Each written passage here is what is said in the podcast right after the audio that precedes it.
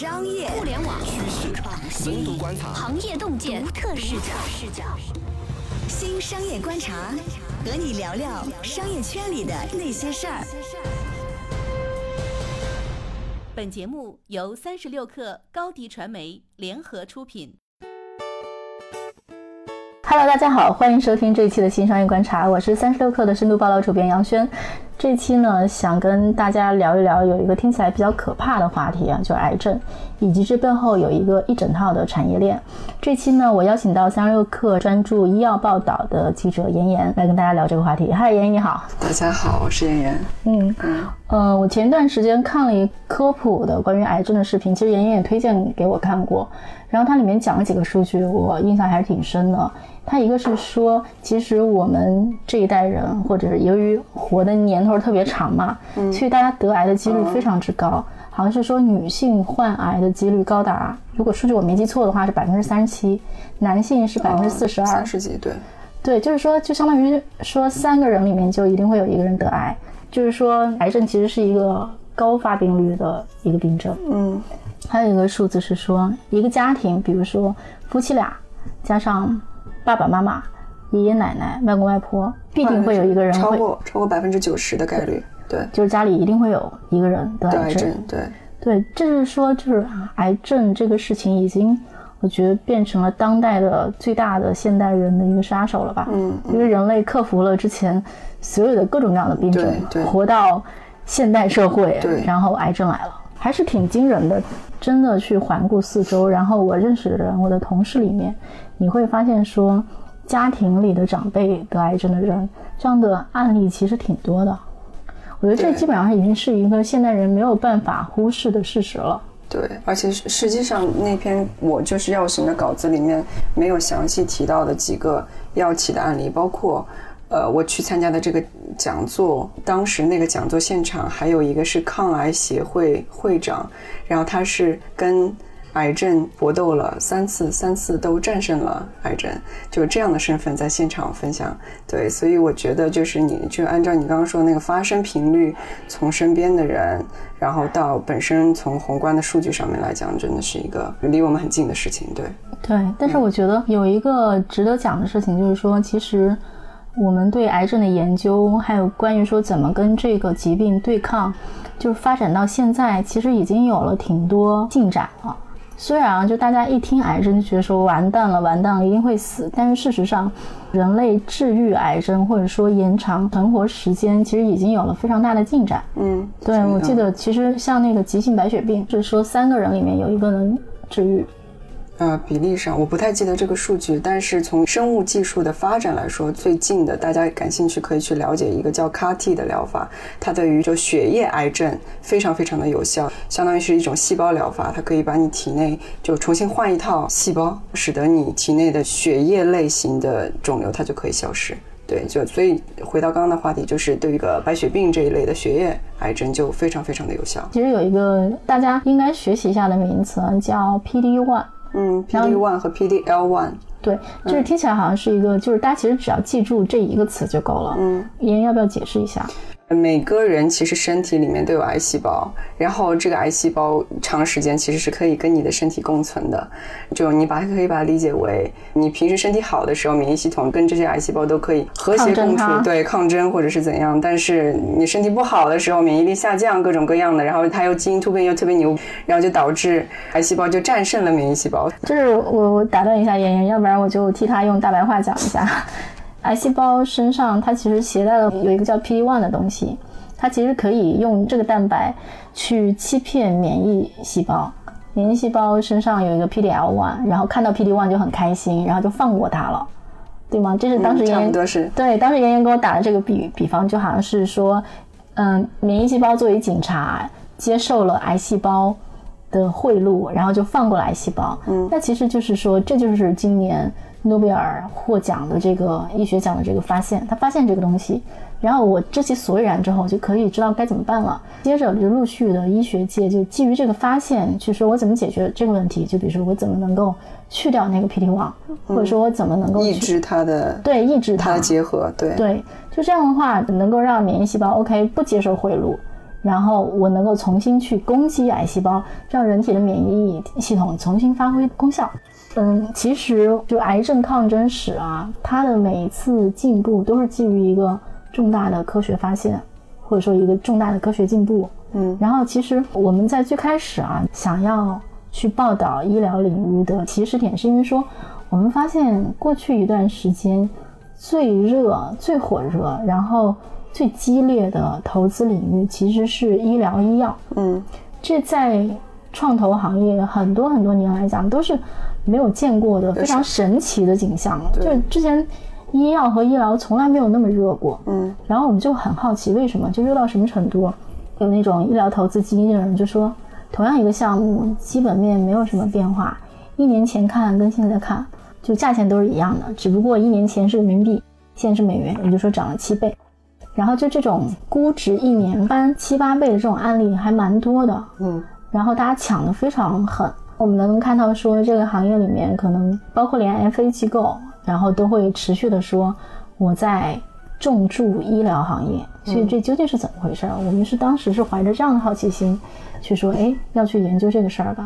从从热本身到我们去追究这背后的原因，到呃跟各方聊下来，其实有一个比较。明显的，就大家的一个共识，就是说，从宏观来说，就各种经济下行。但是呢，因为医疗领域一直都是非常非常缓慢增长的一个领域，所以就是大家说的大白话，就是说别的都没法投了。然后这个确实生物技术在进步，那我在这里面投钱是能看到成果的。所以在其他钱都投不出去的情况下，我投医疗领域是非常保险的。PD one、PDL one 里面出现一种所谓的爆款。因为我觉得这个事儿哈，人类会为什么东西付钱，无论在什么情况下都会为它付钱。食品、生老病死衣物，对，然后热能，然后生命，嗯，对吗？嗯，住房可能都在后面，我可能找个地方蜷缩着，嗯，但我无论如何都是要吃饭和治病的。对，对，嗯，比如说如果去二级市场看的话，大家可以看到说，在过去几年，然后 A 股市场上有几只医药股涨得特别凶猛。其实也就是基于这个大逻辑，就是说医药无论在什么样的年代，大家都是需要的。只不过有的时候说它长得猛一点，有的时候长得就是没那么猛。但是什么时候你都是需要看病和吃药的，嗯，对吧？讲这个的话，其实跟我整个中国的那个发展环境有关系。就到了一个节点，这个节点行业内的共识就是二零一五年，就是从大的方面医药改革，从小的方面来说，就是各种各样的人才都回到中国来。然后药品行业的话，从仿制药就觉得再这么做下去利润也很薄，然后大家都是以很薄的利润去挣钱，也没有那么舒服。然后。再换一种角度，就是药企非常非常的需要证明自己中国可以创造新药的能力，所以各方面因素结合下来，就是到了一个节点，呃，药企也愿意投钱去做药，然后国家也支持，是这样子一个大背景。对，嗯，对。而且我觉得可能刚巧这一代药企比较走运的是说，嗯，哎，的确是在说基础科学领域里面有一个划时代的大进步。对对对，是这样的。我们说是二零一八年获得了诺奖啊，但其实这个发现，在上世纪九十年代就已经发现了。之后，然后经过了一些什么动物实验啊，嗯，再之后其实是再进入说做人体实验临床。其实是第一款就基于 PD one 就免疫疗法的药，一四年一四年上市，一四年上市的，叫欧药，就是 OPDIVA，就是它上市之后再是 K 药，反正这两款药就中国的肿瘤患者他们就已经等了，你具体来说的话就等了四年，在那期间其实可以去美国代购或者香港，但很贵对对对对，就是贵。如果贵的话，当时的情况就是反正你一年三十几万要的。一个月就是两万块，两万左右，对，两三万，对，两三万左右，就对于普通人来说都是没有办法。所以这在反过来催生我们中国的药企，他去做这样的研究之后，那他本身。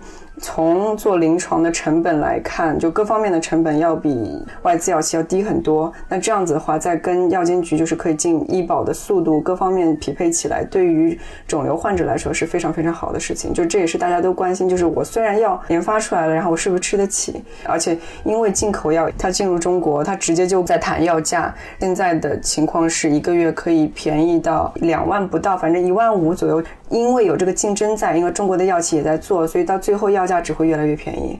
啊，这其实是个好事儿。对，非常非常好的事情。对对，比如说，如果只有外企在卖这样的药的话，我觉得可能这就是为什么会出现“我不是药神”这样的故事。对，因为你号称有非常高的研发成本，嗯，然后你要卖出一个很高的溢价，那这东西其实就必然会把一部分人拦在门外。嗯嗯，对。好的，我们稍微休息一下，马上回来。为什么最近医疗项目成为了投资人的心头好？中国药企入局研制抗癌新药，会给普通人带来哪些利好？中国药企研发出的抗癌新药为什么会被医院拒之门外？欢迎继续收听《新商业观察》。好的，欢迎继续收听《新商业观察》。这期呢，我们聊聊有关癌症以及抗癌新药的一些事儿。我是杨轩，对面的是燕燕。然后这个事儿非常像中国的大量的行业，比如说外资品牌，然后他们做的东西可能价格很高，嗯，中国普通人或者大众消费不起，嗯。那这些我觉得一方面看起来啊，好像这帮中国的药企做的是一个科研的事情，比如说我去研制新药，嗯，我是有自己的专利的，嗯。但我觉得某种程度上，它也是在做一个普惠或者说普及大众的事情，对。但是现在讲实操啊，中国药企做出来的药，从医生愿意去开药企研发出来的药，这个还还有一个漫长的过程，不太信得过吗？从中国二零一一年第一款凯美瑞，它是肺癌的靶向药，贝达药业做那款药来说，我印象最深的是采访过程中，他跟我说，就是他去医院跟很多医生去聊，说我们做出来这个药，包括临床的实验的数据都给他们看，就是我确实跟进口的药从临床数据上是完全一样，甚至更好一点。你们要不要考虑用用看？那医生都说我从来不会考虑中国药企研发出来的药，所以这个市场教育的过程中，哪怕到现在一一年到现在已经七年过去了，药店。的 cover 的程度也只有三分之一的药店，就真正这个药进入到这个医院，所以从这个角度上来看的话，其实市场教育还蛮长一段时间要做的。嗯，就是不信任嘛。对。那比如说这个东西跟进不进医保有关系吗？我觉得其实如果一旦进医保，那甭管信任不信任，你需要让人能吃得起。但是现在一个窘境就在于进口药，它为了卖量，它也进医保，然后也降得很厉害。然后中国的药企今年年底 PD one 的这三家药企，它可能会上市，然后他们的药价能便宜到什么程度？而且与此同时，它的副作用可能还比进口要多一些的情况下，那医生为了疗效，或者说为了。不出现太多副作用，对，就是一个确定性。考虑的因素非常非常多，所以其实中国药企在做新药到最后卖的好，还有非常复杂的路要走。对，对，我觉得你说这个非常对，就是如果我是医生的话，我肯定也要考虑风险，尤其是在说中国医患关系矛盾这么大的情况下，对，你一旦出现一些什么副作用，那人家病人可能就会来质问你，凭什么你不给我开那个进口那种？对，没错，你要给我开这种莫名其妙的。中国药企做的药，你什么意思？对，对，的确可能对这些药企是一个很尴尬，对，很尴尬。而且现在我了解到，就是学术推广这个词是行业内叫学术推广，其实就是药品药物根据中国人民广告法是不可以做任何广告的，所以他们怎么样？使得药企在不能直接接触医生的情况下，使得他们知道你的药的疗效，同时医生愿意给你再进一步推广到病人那边，这整个链条都非常复杂。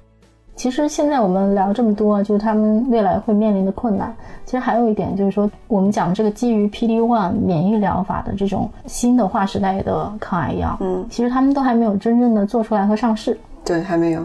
嗯，其实这个时间点大概在今年年底吧。今年年底，明年年初，因为有一些复杂的补充材料，各方面的情况，所以真正的上市的时间没有办法确定。对，嗯嗯，其实就是他们中间有的是类似于像恒瑞这样的大的药企做的药，恒瑞是一家在 A 股上市的公司，市值大概是两千亿人民币，然后很多年来都一直是说中国药企里面研发投入最大的一家。对。嗯，还有几家是新药企业，嗯，然后他们好像都是在香港已经申请了港股上市，还是说已经上市了？对，就是讲到 PD One 的话，那就是有一家叫百济神州，它是美股和港股都有上市，然后，呃，刚开始都是破发了，但是我了解到情况，从铺的管线到资本的助力，各方面都还挺好的。但是最后大家可能还是要有一个确定性，就是说。你药要先上上来。呃，对，药要先推出来，对，有看到成果嘛，就要出来才才算事儿，迈出第一步，对，迈出第一步，对。然后第二步可能就是我们刚才在谈的，说，对你最后这个药能不能开出去、卖出去，对，可能就是第二步，对。但是真在这个时代，我觉得其实某种程度上也算幸运了，比如说，嗯，至少是说现在有大量的临床实验，嗯，正在就是大量的药企在做这种。免疫疗法的药，嗯，然后再做临床实验，即使这个药还没有真的上市，其实可能很多癌症病患都已经能够进临床实验去先吃到，嗯，有有很多项目，就临床实验它分很多类，他们一般业内会说是项目，就是有一些项目运气好的患者，他可能他的肿瘤的扩张速度被明显的抑制了，然后他就可以长期的服药；有一些项目是幸运到可以终身服药，就你终身都没有付。药钱，就是有这样的患者，然后有一些你比如说参加三年的，那也已经省了很多很多钱了。完全有提到，就是我们到底生在一个什么样的时代？就是从患病可能被治愈的角度，肯定是一个非常好的时代。然后另外一个角度就是大家常说的，是不是癌症未来是一种我们可以与它共存的一种疾病？就是不会听到癌症就还就是谈虎色变一样，就是哎呀。怎么办了？完蛋了，就天要塌了。但是未来可能听到就是，嗯，那我就吃药呗，就或者就是就我长期的吃药呗。就是确也确实是有很多癌症，其实你长期的服药是可以控制住。我不是药神里面陆勇那个角色，就是我上一次见到他，就是也是一个非常普通的正常人。你不知道他的背景，你完全想象不到这是一个过去某种意义上被判死刑的一个癌症病患。对。嗯，好的，今天呢，我们就先聊到这里。其实我们今天想给大家传递出的讯息是说，或者说抗癌药这件事情正在出现一个突飞猛进的进步。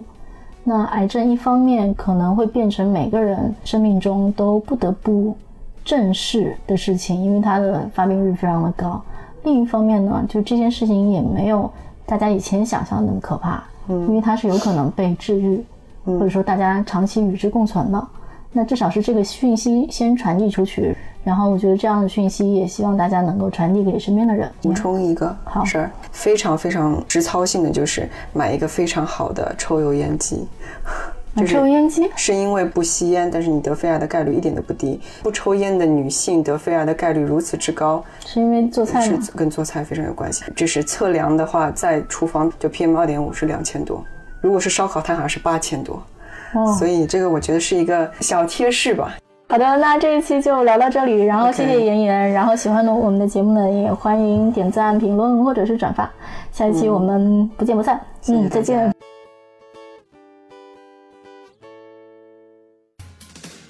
欢迎下载三十六课 APP，一网打尽商业大事件与科技新鲜事儿。欢迎添加克星电台微信号，微信搜索“克星电台”的全拼。加入我们的社群，一起交流成长。高迪传媒，我们制造影响力，用最专业的态度为企业提供视频、音频全流程解决方案。商务合作，请关注公众号“高迪传媒”。